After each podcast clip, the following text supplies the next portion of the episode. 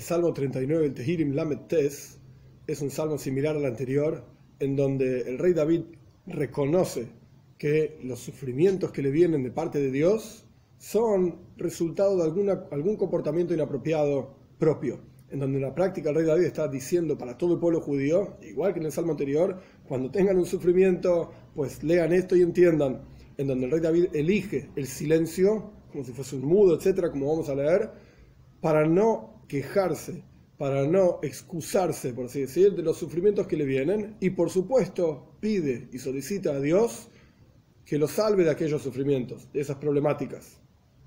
Vamos a ver.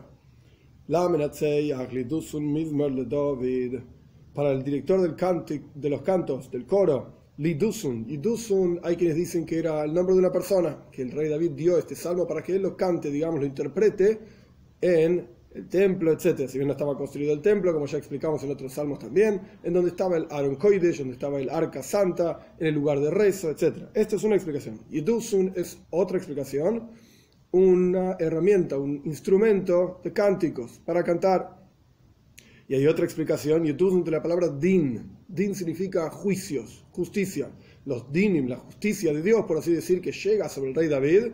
Entonces él canta este salmo para hablar sobre esos juicios y para expresarle a Dios que Él los acepta.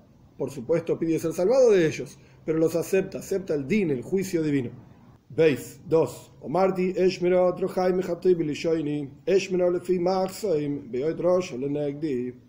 Dije, por así decir, en mi interior, me dije a mí mismo, voy a cuidar mis caminos de pecar con mi lengua. Es decir, no voy a justificarme y decir, si yo soy un tzadik, un justo, ¿por qué me pasa este sufrimiento? ¿Por qué me ocurre esto? Etcétera. No lo voy a hacer. Voy a cuidar mi boca como con un bozal para no decir nada. Incluso enfrente del rayo del malvado que está frente a mí. Beoid, aún, raya, el malvado, le negdi, frente a mí. ¿Por qué voy a hacer silencio justamente cuando el malvado esté frente a mí? Porque si yo me quejo de mis sufrimientos y mi dolor, etc., cuando el malvado me vino a visitar y me está observando, entonces él se va a alegrar por mis sufrimientos. Va a estar contento que a mí me va mal, por eso es un malvado. Entonces voy a cerrar mi boca, por así decir. Como continúa diciendo, Gimel 3, Neelamti dumia Neelamti soy como un mudo, dumia, hago silencio, también hago silencio, diferentes sinónimos de la misma idea de todo lo bueno. Y mi dolor, mi sufrimiento me está destruyendo, digamos, en mi interior me está destruyendo literalmente, pero yo no voy a decir absolutamente nada. Dale, cuatro. Ham libi bekirbi bahagigi sibar eish dibarti Está caliente en mi corazón, en mi interior, hay, un fuego en mi interior de fiebre, de dolor, etcétera y cada vez que hablo, Bahagigi, cuando hablo Sibareish, arde un fuego de tan, tanto calor y tanta, tanto fuego que tengo en mi interior. Y lo mismo, Dibarti Beleshoini, cuando hablo con mi lengua, Sibareish, es la misma idea. Estas últimas dos palabras hacen referencia a las anteriores, que cuando yo hablo con mi lengua, sale fuego de mi interior, del calor y del sufrimiento que tengo. Hey, 5. Hoy día ni kitsi Infórmame, Dios, mi límite, o sea, cuánta vida voy a tener. Y si voy a tener que fallecer, pues entonces que fallezca en este momento para no tener que continuar sufriendo con la enfermedad que tiene, o con el dolor que tiene, la aflicción que tiene, etc. Prefiero morir ahora de esta enfermedad. Y continúa básicamente la misma idea con otras palabras. la medida de mis días, ¿cuál es? Decime, si me voy a curar de esto, entonces curame rápido. Y si no me voy a curar de esto, entonces basta. Eida me jodel oni. Yo quiero saber cuánto tiempo en el mundo tengo. Jodel es tiempo. ¿Cuánto tiempo me queda de vida? Vov, 6.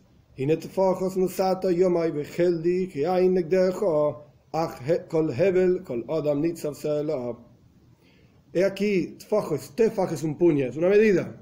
Fajo significa puños, es decir, mi vida tiene una medida específica. Puños entonces, una medida específica, nosato, has dado mis días y mi tiempo, Heldi, Hodel, en la palabra, en el versículo anterior, Ges Dalet Lamet. y Holed, Ges, Lamed, Dalet son la misma idea. Esto es un comentario, una explicación. Es el tiempo de vida que una persona tiene y ese tiempo de vida es que hay Nekdejo. Es como nada frente a ti.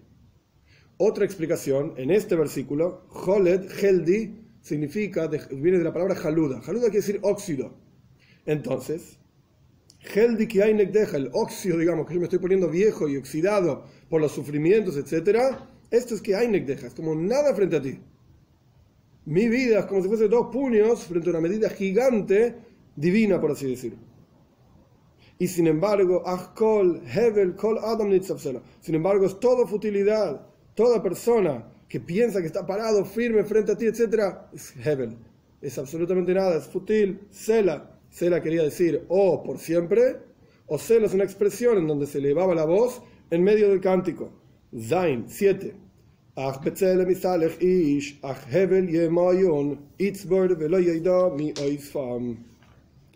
Sin embargo, en la oscuridad anda la persona y sin embargo, Hevel y futilidad es lo que acumulan y juntan, como las personas que juntan dinero, juntan y juntan, y sin embargo, Itzbor, juntan, y Mayun significa juntar dinero. Itzbor también es acumular, y no sabe ninguna persona quién es el que va a recoger realmente todo ese dinero que están juntando.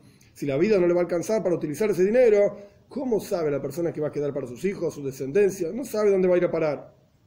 Como él mismo dice mucho más adelante, en otro salmo, las personas piensan que se llevan todo su dinero a la tumba y la tumba termina siendo un depósito y no se van a llevar su dinero.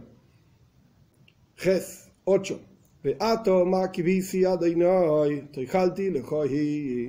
Y ahora que yo estoy tan enfermo y sufriendo y afligiéndome tanto, ¿cuál va a ser mi esperanza, Dios? Como pregunta retórica. Mi esperanza es en ti, Dios. Voy a apoyar en ti. Tes 9. Mikol Peshoai Hatzileini Herpas Naval Altesimeini. Entonces, por cuanto me apoyo en ti, mi petición es que de todos mis pecados me salves y de la vergüenza del malvado no me coloques, no me pongas en la posición en la cual tenga que pasar vergüenza frente a un malvado.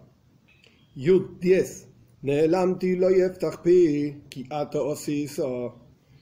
Voy a estar como mudo y no voy a abrir mi boca porque tú hiciste todos estos sufrimientos. Me vienen directamente de tu mano, nunca hay que pensar que no vienen de Dios, todo viene de Dios. Hakol todo está en manos del cielo, dicen nuestros sabios, excepto el temor al cielo. Uno mismo tiene que hacer esa parte y desarrollarlo en su interior, etc. Pero todo el resto viene de arriba. Por supuesto existe el libre albedrío, como está explicado en otros lugares, etc. El punto es que las circunstancias que la persona está viviendo está todo en manos del cielo, entonces no voy a abrir mi boca para quejarme y excusarme, etcétera, sino que voy a aceptar que todo viene de arriba. Yud Aleph 11. Por lo tanto, si acepto y estoy en silencio y todo viene de arriba, quita de mí tus golpes, por así decir. Nega quiere decir mancha, sufrimiento, golpe. Entonces quítalos de mí si vos, los, si pusiste, vos los podés sacar de la guerra de tus manos, o de las peleas que tus manos están haciendo contra mí. Anijolisi, me estoy consumiendo. Yud Beis, 12. Besoy jojos al y sarto ish. Batemes koosh hamudoy. Ahevel kol odam Por las, eh, por las reprimendas, por el pecado, hiciste sufrir a una persona o sea, lo que está diciendo es, las reprimendas pueden ser las enfermedades, o las reprimendas pueden ser aquellas que están escritas en la toira, incluso en dos parshas, parshas de Jukoisa y parshas Kisaboy. Habla terribles cosas sobre lo que va a ocurrir al pueblo judío cuando deje el, camino de la Torah y las mitzvot, que entre paréntesis todas estas maldiciones ya ocurrieron en la época de la destrucción del primer templo, ya se cumplió, digamos, toda esa cuestión. Sea como fuere, cerramos paréntesis, el rey David está diciendo, todos esos sufrimientos, todas esas reprimendas, por los pecados de las personas, hacen, y sarta ish, hacen que las personas sufran aquí abajo, con los castigos divinos. Y esto genera, matemes, matemes, y se derrite como un gusano lo más preciado, lo más preciado es el cuerpo, digamos, de la persona, a esto se está refiriendo, la carne misma de la persona se está derritiendo, se está pudriendo como, como si estuviese siendo comida por gusanos. Ah, Hebel Koladom Sela. ¿Por qué se pudre el cuerpo de la persona? Porque es todo futilidad. Ah, Hebel, sin embargo, Hebel, futilidad, toda persona, Sela. Entonces, en la práctica, ¿qué es lo que somos? ¿Para qué estamos aquí? Esto es lo que sigue el rey David diciendo. ¿Por cuánto me está yendo tan mal y estoy sufriendo tanto? Yud Gimel 13. Shimos filosi adonai beshavasi hazina el dimosi al tejerash ki geronoichi imach toishav que Escucha mi plegaria, mi rezo, Dios, y mi clamor. Presta atención a mis lágrimas, no enmudezcas, o sea, presta atención a mis lágrimas Nuestros sabios explican en el Talmud que incluso en momentos en los cuales Dios no escucha, porque la persona no se lo merece, por la generación, etcétera, etcétera, por lo menos los portales de las lágrimas nunca cierran.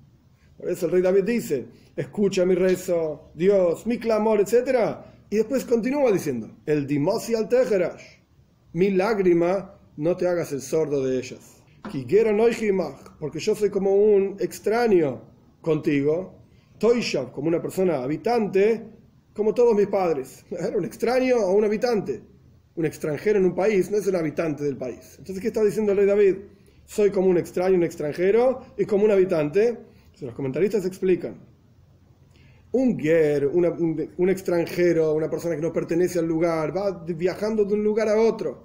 Prueba suerte en un lugar, no funciona. Prueba suerte en otro lugar, no funciona. Nosotros en el mundo somos como Geirim, somos como extranjeros. ¿Por qué? Porque en la práctica no pertenecemos a este mundo. La verdadera vida está en el mundo por venir. Por eso nuestros sabios dicen que un cementerio se llama Beis la casa de los vivos, porque ellos tienen verdadera vida. ¿Qué es vida? El apego a Dios. Y una neshome, un cuerpo, perdón, una neshome, un alma, ya está totalmente apegado a Dios. El cuerpo impide que el alma realice ese verdadero y sienta ese verdadero apego a Dios, entonces cuando el alma se separa del cuerpo, el alma está verdaderamente viva, con Mekoel Haim, con la fuente de la vida, con Dios. Por eso el cementerio se llama Beis Haim, la casa de los vivos, sea como fuere. En este mundo somos como Geirim, somos como extraños, somos como extranjeros. Hay una historia famosa del Magid de Mesrich sobre este asunto, y en resumen, él era una persona que vivía en forma muy escueta en su casa no tenía muebles, tenía pocas cosas, etc. Y una persona muy rica se ofreció a comprarle muebles para que viva con amplitud, etc. Y el Mag de Mesrich le dio un ejemplo para explicar el segundo Rebbe Hasídico, el fundador del movimiento hasídico fue el Baal Posteriormente vino el Mag de Mesrich. El Mag de Mesrich le dio un ejemplo. Cuando te vas de viaje, vos que sos una gran persona de negocios, etc., ¿te llevas todas tus cosas? No me llevo una valijita con unas ropas, etc. Y voy de viaje. Cuando vuelvo en mi casa tengo todos mis muebles. El Mag de Mesrich dijo exactamente así es nuestra vida. Ahora, vida en carne y hueso, estamos de viaje. Entonces no tengo prácticamente nada. En mi casa, que es en el mundo por venir, en el apego a Dios, etc., ahí tengo todos mis muebles y todas mis cosas. Gero, Yo soy como un extraño, un extranjero contigo. Y el pensamiento de las personas es justo al revés, que en realidad uno está aquí asentado y va a estar aquí por muchísimo tiempo, en larga vida y buenos años, etc. Como todos mis padres pensaron en esto. Entonces, en la práctica, ¿qué soy? Un ger. Soy un extranjero dando vueltas en este mundo, temporal, temporalmente. Y el sentimiento de la persona es que es un Y es un error pensar de esa manera. Yudalit 14. Hosha mimeni viabligo beteremeilech veineini. Afloja de mí con mis sufrimientos. Otra explicación, Hosha es quita de mí. Inclínalos para otro lado, los sufrimientos de abligo y voy a fortalecerme entonces. Antes que me vaya, por supuesto, de este mundo, veineni, ya no esté más. Entonces, como última petición, digamos, el rey David está diciendo, a Hashem, a Dios mismo, afloja un poco, por favor, con los sufrimientos, porque entonces me voy a terminar consumiendo. Sobre este salmo, un punto interesante, en el versículo Gimel 3, hay una explicación de nuestros sabios, hay varias explicaciones, pero es interesante, dos por lo menos, dos puntos. El versículo dice en el Amti Dumia,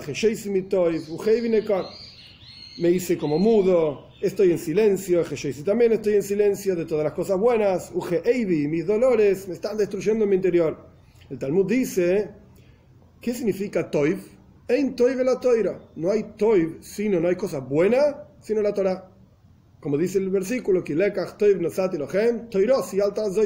una buena porción, Toiv, una buena porción, les di a ustedes. ¿Cuál es la porción que Dios nos dio? Toirosi, alta Mi Torah, no dejen. Ein Toiv la Toira. No hay cosa buena sino la Torah. Entonces, cuando dice Gesheisi mi Toiv, hice silencio de lo bueno, significa dejé de estudiar Torah. Entonces, el Talmud dice en cuanto la persona y en cuanto la persona deja de estudiar Torah, y no quiere decir que dejó de estudiar porque tuvo que ir a cocinar, tuvo que ir a hacer otras cosas, etc., sino que abandonó la Torah. Mi dolor en mi interior me está destruyendo. Y no se refiere solamente a un dolor físico en el que la persona está sufriendo una enfermedad porque dejó el camino de la Torah, etc.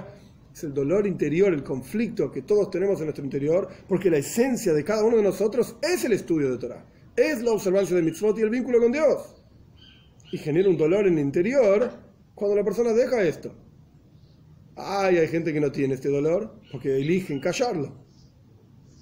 Eligen no prestar atención a este dolor porque en cuanto es como una herida abierta. Si uno no la toca, uno no la mira, ni se da cuenta. Pero en cuanto roza la herida, pues causa mucho dolor. Y eso es justamente lo que está diciendo el Talmud, hice silencio de lo bueno, me está destruyendo mi interior, mi dolor y mi aflicción.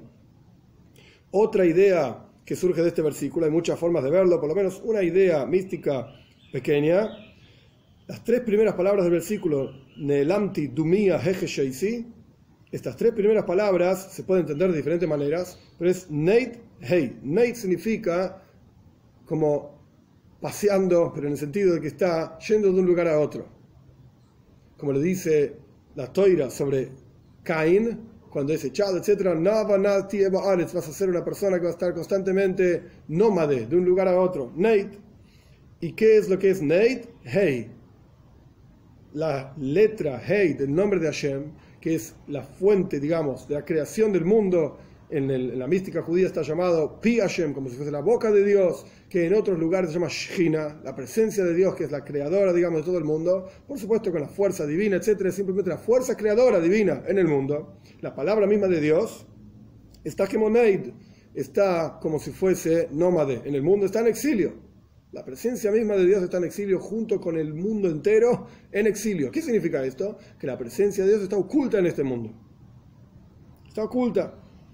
Y lo que debemos hacer, el trabajo de cada uno de nosotros, es procurar revelar esa presencia de Dios en el mundo de manera tal de retornar a esa letra Hey, a esa palabra de Dios, de su exilio, de su oscuridad, etcétera, retornarla y volverla a unir a las otras letras del nombre de Dios. El nombre de Dios tiene cuatro letras, una Yud, una Hey, una Vav y una Hey. La última Hey, por así decir, se separó y está en exilio. Está en exilio, está oculta la presencia de Dios en el mundo. Y esto es también el significado de la palabra Teshuvah. Teshuvah significa retorno. Y si no presta atención es Toshuv, hey. Es retornar la letra hey, en realidad, para volverla a unir con el resto de las letras del nombre. Lo que significa esto en la práctica, la presencia de Dios está oculta en el mundo.